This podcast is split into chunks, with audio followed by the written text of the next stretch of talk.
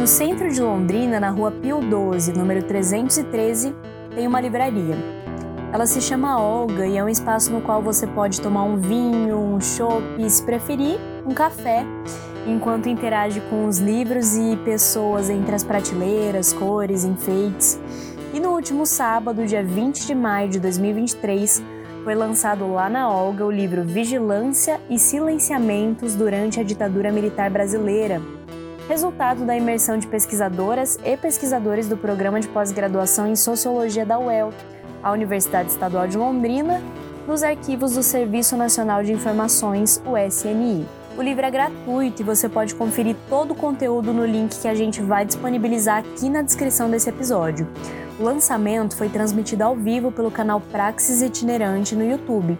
Quem você escuta agora é a professora Maria José de Rezende, autora do prefácio do livro.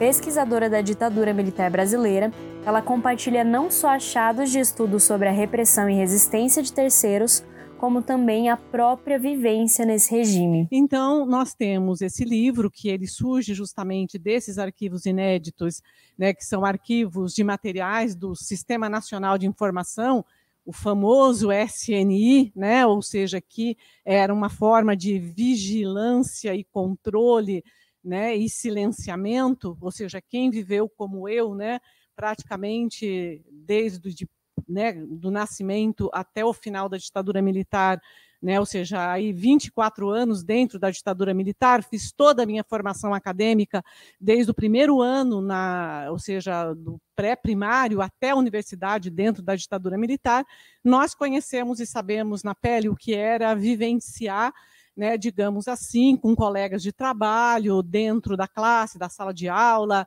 no trabalho, em vários é, espaços, com arapongas, né? ou seja, como eram chamados os indivíduos que transitavam entre a gente, muitas vezes nós não sabíamos que eles eram arapongas, descobríamos depois, e eles estavam ali, ou seja, numa relação às vezes de amizade, de aproximação e etc, para levar é, notícias para os órgãos repressores, etc., sobre as pessoas.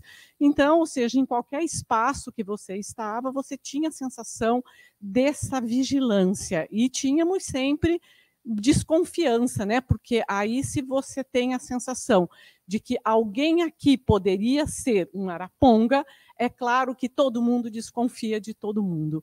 E isso é uma sensação horrorosa, né? essa sensação dessa vigilância constante, desse controle constante sobre o agir, sobre o comportamento, sobre a atitude, sobre o que é dito, sobre as formas de organização e etc. O professor Grimaldo Carneiro Zacarias mora no Rio de Janeiro e veio ao Paraná prestigiar o lançamento. Ele estava na livraria e falou sobre a falsa impressão de que esse regime foi maléfico somente às esquerdas. Mas nós já vamos chegar lá. Antes da fala do professor Grimaldo, deixamos você com essa pílula de Fábio Lanza, também professor e coordenador do grupo de estudos responsável pela articulação do livro Vigilância e Silenciamentos durante a ditadura militar brasileira, lançado ali na Olga. Então, gente, quando nós falamos disso, nós não estamos falando de um produto de ciência exclusivamente, nós estamos falando do cotidiano e da vida das famílias brasileiras. São pessoas que não sabem o que aconteceu com seus familiares. E para que a gente nunca se esqueça que a Vala de Perus, em São Paulo, tem mais de mil pessoas não identificadas até hoje.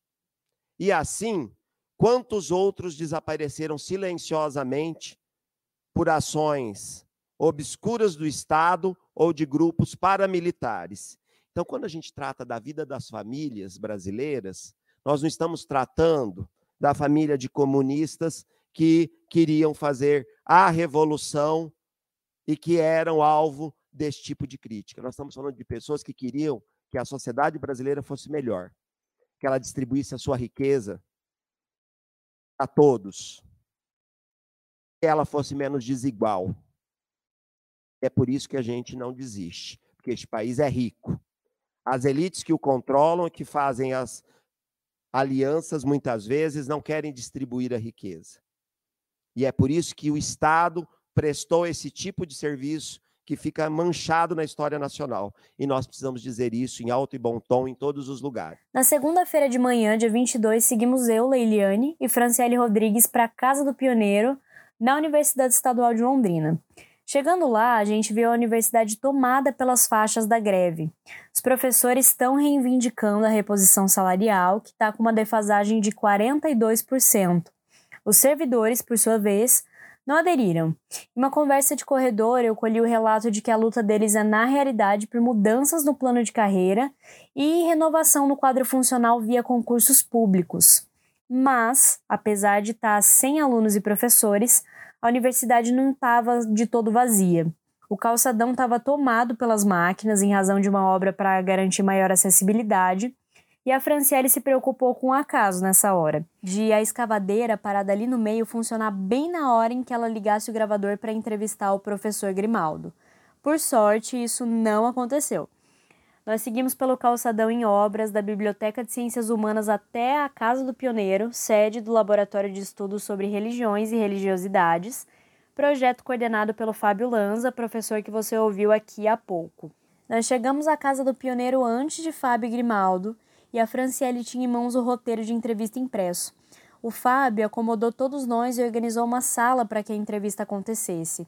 E agora, em uma edição especial dessa entrevista para o que elas pensam, nós vamos refletir sobre a importância do direito à memória para além de um privilégio de poucos e ainda saberemos que a ditadura civil-militar não só vigiou e silenciou seus inimigos, e a maioria das pessoas não faz ideia disso. O Grimaldo é doutor em História, Política e Bens Culturais pelo Centro de Pesquisa e Documentação de História Contemporânea do Brasil, da Fundação Getúlio Vargas, e autor de livros como Abre aspas, 1964, 50 anos depois, A Ditadura em Debate, fecha aspas.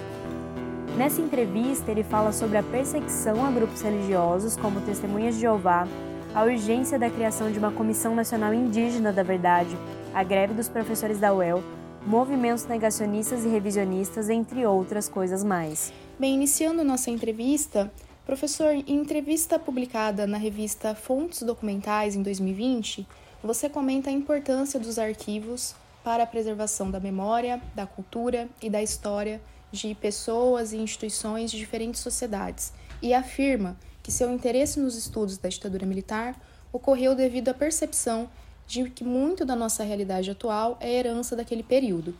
Você poderia explicar em quais sentidos enxerga que a ditadura civil-militar reflete na organização da sociedade brasileira atualmente? Não, primeiro, bom dia, muito obrigado pela, pelo esse convite, pela essa entrevista. Agradeço todo ao El e ao Ler em especial por possibilitar esse contato e essa conversa. É, e eu acho que isso, eu falei, essa entrevista em 2020 e ainda se torna mais atual esse ano, porque se a gente lembrar que a eleição do ano passado para presidente tinha um foi para o segundo turno, um candidato que fez oposição à ditadura e outro que apoiava. Então isso se reflete muito ainda em nossa realidade, infelizmente.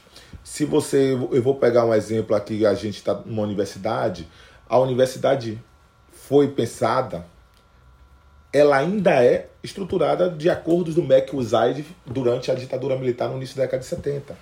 Ou quando se termina, se fecha as sessões de cátedra, né? E cria-se os, de, os, departamentos. A questão da dedicação exclusiva, como os programas de pós-graduação é, foram montados. Então, se você pensa na universidade pública, ela ainda é muito reflexo disso. E hoje, como você tem uma luta, por exemplo, de minorias querendo mais direitos, enquanto muitas é, sociedades, muitos países, essa luta ocorreu na década de 70, a ditadura conseguiu impedir que esse debate ocorresse nesse momento, para só que agora a gente tentasse resolver coisas que eram para ser resolvidas ou pensadas em outros momentos, como em outras sociedades. Eu sempre gosto de contar algo que há uma crítica ainda mais para pessoas que não viveram esse período ou que por causa da memória como ela é problemática, se a gente pensa hoje, por maior crítica que a gente possa ter, serviço ruim, foi um ganho tremendo o SUS. Isso é um ganho da Constituição de 88, da luta de, de pessoas que estavam na oposição. Antes não se pensava uma, uma saúde para todos. Se você pega o, a verba que vinha para a saúde do governo federal, era irrisória. Então isso foi um ganho apenas nesse momento, então, por todos os problemas que o SUS tem. Mas se você pensa num país continental como isso, isso foi um ganho. E hoje, se há uma luta, uma tentativa de deslegitimação do SUS, que é algo absurdo. Se você, a população, a maioria da população sofresse qualquer tipo de doença ou de enfermidade, ou você era, se você tivesse carteira de trabalho assinada do INAMP, se você era atendido, a maioria não tinha, você tinha que ter, socorrer a hospitais confessionais, que a Igreja Católica supria essa demanda que o Estado não se preocupava. Então, ainda esse, hoje essa luta aguerrida por direitos de minorias e de grupos é um de, é, eram, foram lutas que são travadas agora, que eram ser travadas naquele momento que foi interrompida com um golpe quando os militares chegam em 64. Então, nós ainda refletimos, temos uma dívida, como se gosta de falar, é, com ferida, temos que é, enfrentar fantasmas que eram para você enfrentar naquele momento. Se você pensa a questão da própria educação como um fator, a universalização do conhecimento da educação, da universidade. Então são, eram demandas que não eram previstos. Os militares tinham um projeto de modernização autoritária, que era o Brasil crescer, mas incluindo apenas uma parte da população. Por isso que eu gosto muito da expressão de um economista que dizia que o Brasil era uma Belíndia. Você tinha uma minoria que vivia como, com um padrão da Bélgica, enquanto a maioria vivia um padrão muito próximo da Índia. Uhum. Então, esse foi um projeto ainda que foi. Que, é, não se começa com os militares essa questão da do aumento do abismo social, mas foi acentuado. E são problemas que a gente ainda tem que enfrentar agora, porque não foi pensado no momento nenhum sanado nisso, porque não era o projeto, não incluía isso. E aí, para você, você entender o, como, o ministério que tinha maior investimento nisso era o de planejamento, que era a ideia de fazer o Brasil crescer, enquanto esses outros é, ministérios ou essas outras preocupações não eram incluídas, só vão ser incluídas durante a República, ou durante a Nova República, ou seja, depois da Constituição de 88. Então, esses problemas que nós temos, o, a, a, as, os, as vitórias que temos ainda que vencer, vamos dizer assim, as batalhas que temos ainda que vencer, ela ainda é reflexo disso. Ou porque você criou, criou-se uma estrutura que foi montada ali, ou porque se negou a enfrentar certos problemas que estavam no começo da década de 60 que são jogados para o tapete. Só que os problemas não deixam de existir. Um dia eles voltam. E voltam justamente quando a ditadura deixa. Um, aí um exemplo agora que eu vou colocar. No Brasil hoje, ele é dependente muito das exportações agropecuárias. O modelo que foi construído isso foi o modelo da ditadura, que pensa, cria a Embrapa, que foi um grande ganho da tecnologia brasileira, é, manda para o centro-oeste e uma parte do Paraná, São Paulo, e faz o modelo da é, fundiária de agroexportador, que você produz para alimentar o mundo. O Brasil se tornou hoje celeiro do mundo, agradeça disso, mas um projeto que não incluía a maioria da população, em que a reforma agrária era um problema desse projeto. Então, a gente, hoje, o modelo de exportação do Brasil foi criado nesse momento. Esse a gente reflete igualzinho o momento que foi criado.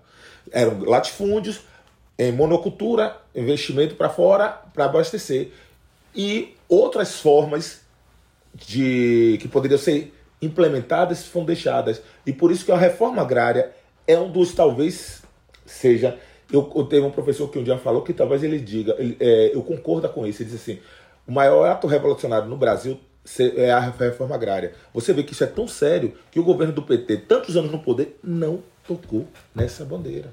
Então isso ainda é tão enraizado na nossa sociedade que ainda ninguém quis mexer. E professor, você considera que nós vivemos sob um período de disputas sobre o que foi a ditadura civil-militar no Brasil? E se sim, em sua avaliação, quais fatores explicam esses movimentos negacionistas e revisionistas? É, esses, é, esses movimentos negacionistas e revisionistas é do âmbito geral, internacional, não só no Brasil, e não vem só sobre a ditadura. Basta dizer que se criou também uma ideia de que o nazismo era de esquerda, entendeu? Isso é uma forma de alguns grupos de extrema direita de tentar criminalizar um outro grupo dentro da militância política isso é, é explicado em que você joga o que você acha que é ruim para aquele grupo e aí você tenta desvirtuar. Eu não acho que esse, essas fake news sempre existiram na história, então isso não, não me preocupa tanto, porque um trabalho bem explicado, bem fundamentado, desmorona qualquer isso. Agora, algo que eu defendo, e vou escrever o ano que vem, Societando do Golpe, vai sair um livro sobre isso, e que isso, a direita, se a direita, é, a nova direita eu acho que já está assumindo, nada foi pior para a direita e os conservadores do que a ditadura. Então, nada foi pior. Talvez tenha sido pior mais do que, do que a própria esquerda para os agentes. E você tentar defender isso é de fato não conhecer a história. É não conhecer que, como para os próprios direitos conservadores, a ditadura foi muito ruim. A ditadura militar como que criou, como desmantelou a própria direita. Então a nova, a nova direita, com eles tentam estão certo, se desvincular isso dessa, desse projeto enquanto ainda existe uma direita, um, um conservadorismo que não percebe que defender isso é defender o indefensável para eles mesmos, para esses grupos que foram perseguidos ou foram desmantelados durante a própria ditadura. Então, esses grupos revisionistas, quando eu vejo, eu sempre digo: é, se procurarem estudar mais a história, conhecer a profundo, eles tinham que ser os primeiros a renegar. E aí, ó, e isso que eu estou falando, depois em outros momentos, ou você vai ouvir eu comentando, nada fez mal mais à direita e os conservadores do que a ditadura militar. E atualmente nós temos visto a disseminação de discursos autoritários que defendem a volta da ditadura civil-militar, e parte dessas ofensivas são organizadas por segmentos religiosos cristãos, com destaque né, para líderes neopentecostais. Porém, nos seus estudos você analisa iniciativas dissidentes de grupos religiosos críticos aos anos de chumbo, como os cadernos do Centro de Estudos e Ação Social, entidade criada em Salvador no final da década de 60. Como que você avalia essas relações entre as religiões e o conservadorismo na atual conjuntura brasileira? O que acontece é o seguinte, é a Igreja Católica ela não está conseguindo, não conseguiu, não consegue, está conseguindo responder a uma realidade que está se impondo aí. E então outras igrejas estão tentando responder da forma dela, então entrando isso. E elas estão atuando de forma mais eficiente do que os setores de esquerda e do Estado, independentemente se a gente concorda ou não. Eu vou falar, você moro, apesar de ser baiano, de Salvador, mora atualmente, mora há 12 anos no Rio de Janeiro, em Niterói. Você, é, que mora no Niterói, sempre está próximo de quem mora no Rio, como de uma, alguma comunidade. Se você me perguntar se naquela comunidade eu vejo militantes subindo, se eu vejo alguém do Estado subindo, a não ser polícia, você vai ver muito pouco. Mas os pastores estão lá.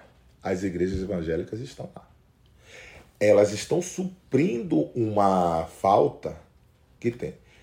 E o que acontece? Lá que tem um problema imenso da droga, das, como de desregulamento da família, ninguém atua. Eles estão dando uma resposta para isso. Eles dão uma dignidade a essas pessoas que elas não tinham. Depois você chegar e dizer que esses, é, essas pessoas são reacionárias, conservadores, fascistas, não é a melhor forma de atuar. E isso não vai afastar elas da igreja. Então, ao, fa é, ao fazer isso, é, eu acho que se cria um, um, uma distância que não tem. E eles estão atuando em tudo. Alguns setores do, do, das igrejas evangélicas, principalmente, se não se veem representadas no Estado. Então, por um desconhecimento, por vários motivos que sejam, almejam que talvez um Estado mais forte para eles pudesse implementar mais o projeto deles. Mas eles aí. É, é, é, isso segue. É, eles veem às vezes consequências negativas que isso aconteceu. Porque a ditadura militar, vários setores que depois tiveram oposição apoiaram o golpe. Depois tiveram que ir para oposição. Porque percebe, quando você abre a caixa de Pandora, você não sabe do que sai de lá. Então, é de fato um, um projeto de ilusão. As igrejas evangélicas têm um projeto muito claro de poder e que tem de ao, ao tomar o Estado. Não estou dizendo isso se é bom ou ruim, ainda não quero. O apoio a Bolsonaro é, defendido por um motivo que tá, não teve nenhum presidente que atendeu ou que lutou por essas bandeiras como Bolsonaro. E veja que Bolsonaro não é um candidato evangélico, de fato. O que bolsonarismo é um candidato, um político comum que em algum momento viu a organização que esses setores têm e se converte, vamos dizer assim, entre aspas, porque ele se batiza, tem um batismo lá, casa com uma mulher que de fato é evangélica, que vem do meio, e percebe a articulação que eles têm e uma força que não tem.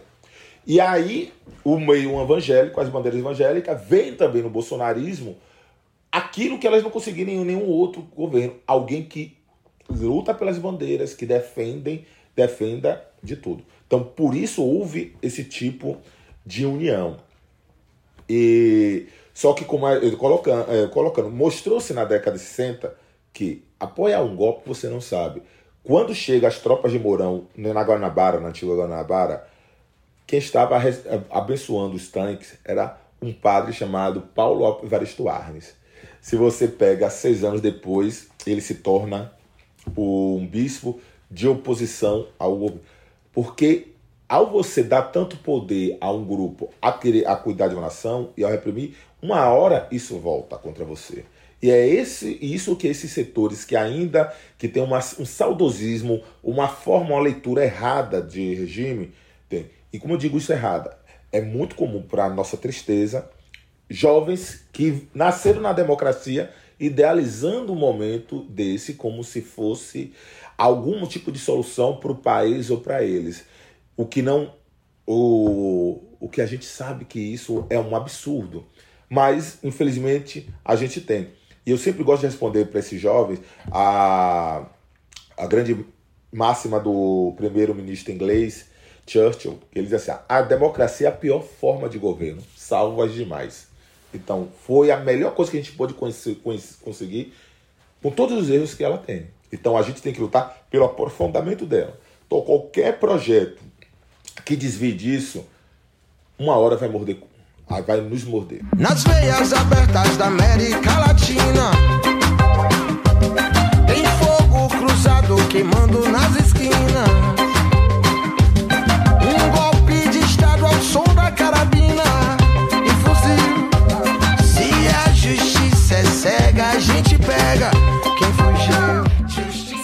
sobre essa perspectiva de ampliação da democracia, em março, familiares de mortos e desaparecidos da ditadura se encontraram com o ministro, atual ministro dos Direitos Humanos, Silvio Almeida, para pedir a retomada da comissão especial responsável pela busca de corpos e conclusão de casos pendentes.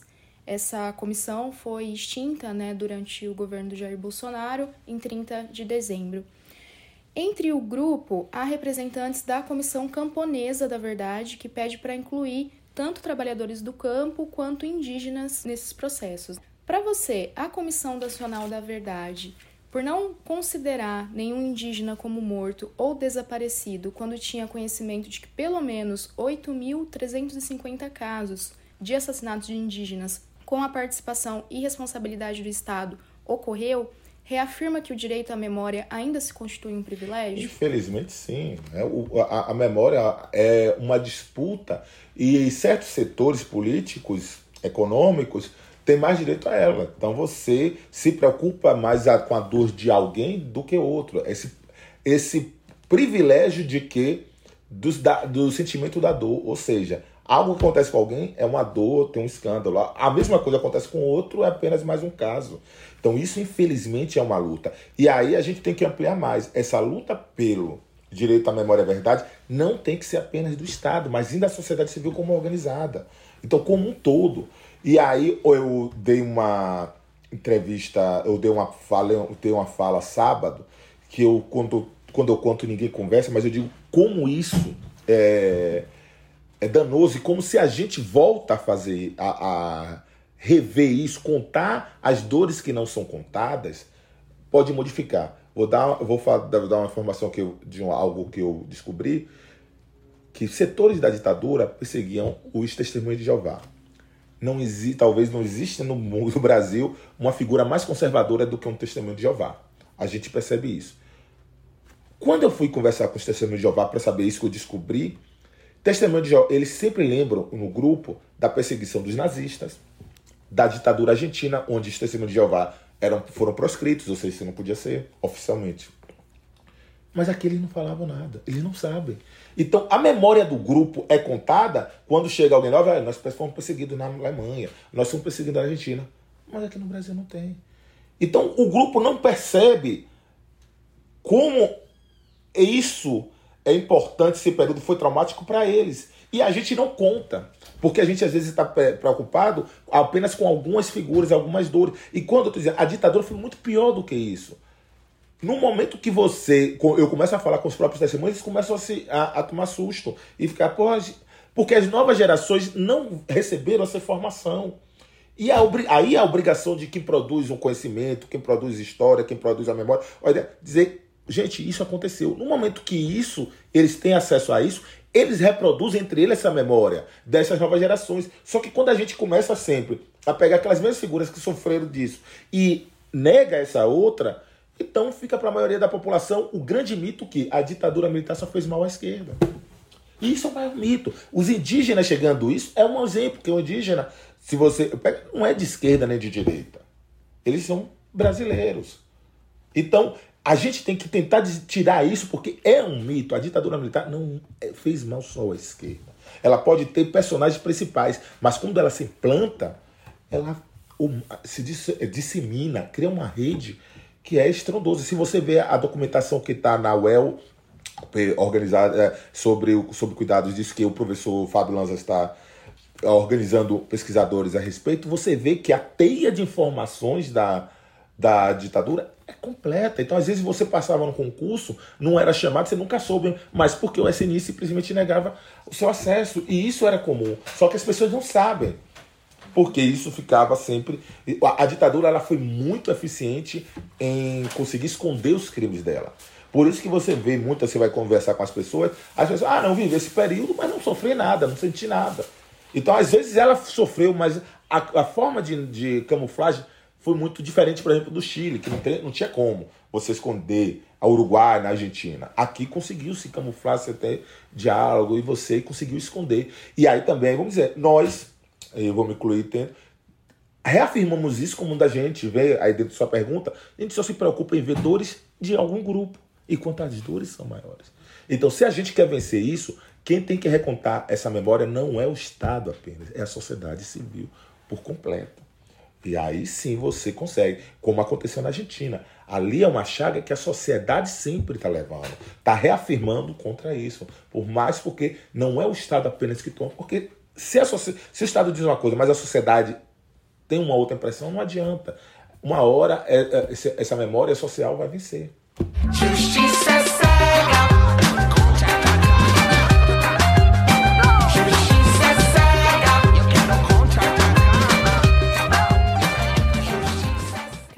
Então para a nossa última pergunta. Nós estamos gravando aqui na UEL. Desde o dia 8 de maio, os professores da universidade estão em greve. A mobilização foi acompanhada por professores das demais universidades estaduais do Paraná.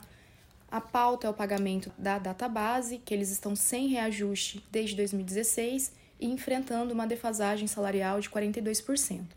Por outro lado, é sabido que o movimento sindical no Brasil principalmente desde 2018 com a eleição de Jair Bolsonaro, tem sido ainda mais né, criminalizado.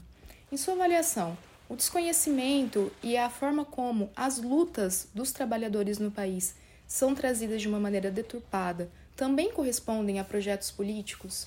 Ah, completo. É, eu estava conversando com um professor da UFRJ justamente em 2020. E aí, é, quando estava tendo essa defasagem todo do salário do, dos professores, dos funcionários da universidade, ele comentou uma coisa que é completamente certa.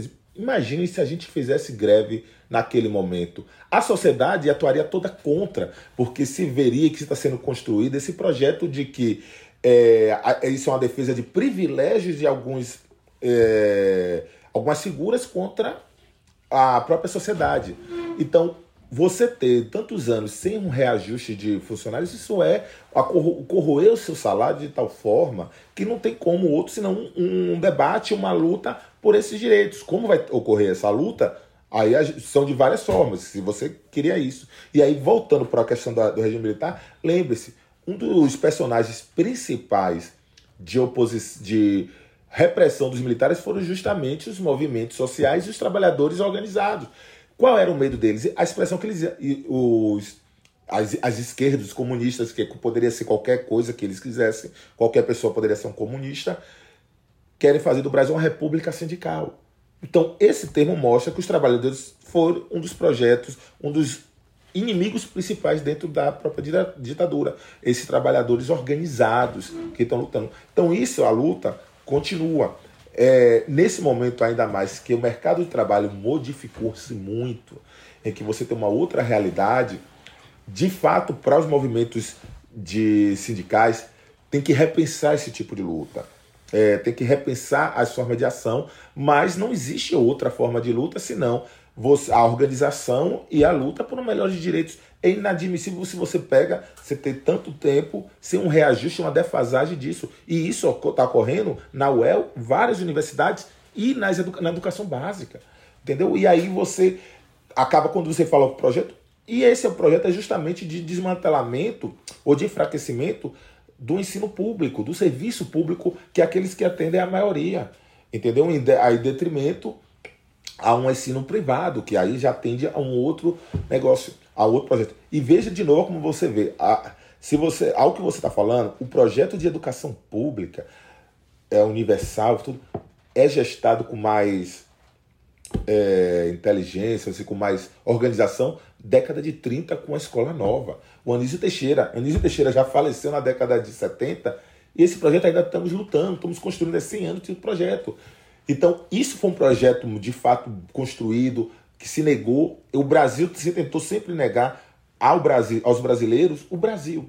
Ou seja, apenas a um grupo tinha direitos a tudo que o que poderia oferecer, enquanto a maioria ficava, um grupo ficava com a Bélgica e o outro com a Índia, como bem pensou, falou um economista. Professor Grimaldo, muito obrigada por todas as contribuições e trocas. Eu agradeço, estou às ordens. Vigilância e silenciamentos durante a ditadura militar brasileira, livro organizado pelo Laboratório de Estudos sobre as Religiões, está disponível na descrição desse episódio. Críticas, sugestões, elogios ou desabafos, envie sua mensagem aqui pra gente. Obrigada por nos acompanhar até aqui. Esse episódio foi produzido por Franciele Rodrigues e Leiliane de Castro. A vinheta de abertura é a música Comida, dos Titãs, e a arte desse podcast é de Leonardo Pedroso. Neste episódio foram utilizados recortes do canal Praxis Itinerante e da música Sul-Americano lançada em 2019 pela banda Baiana System.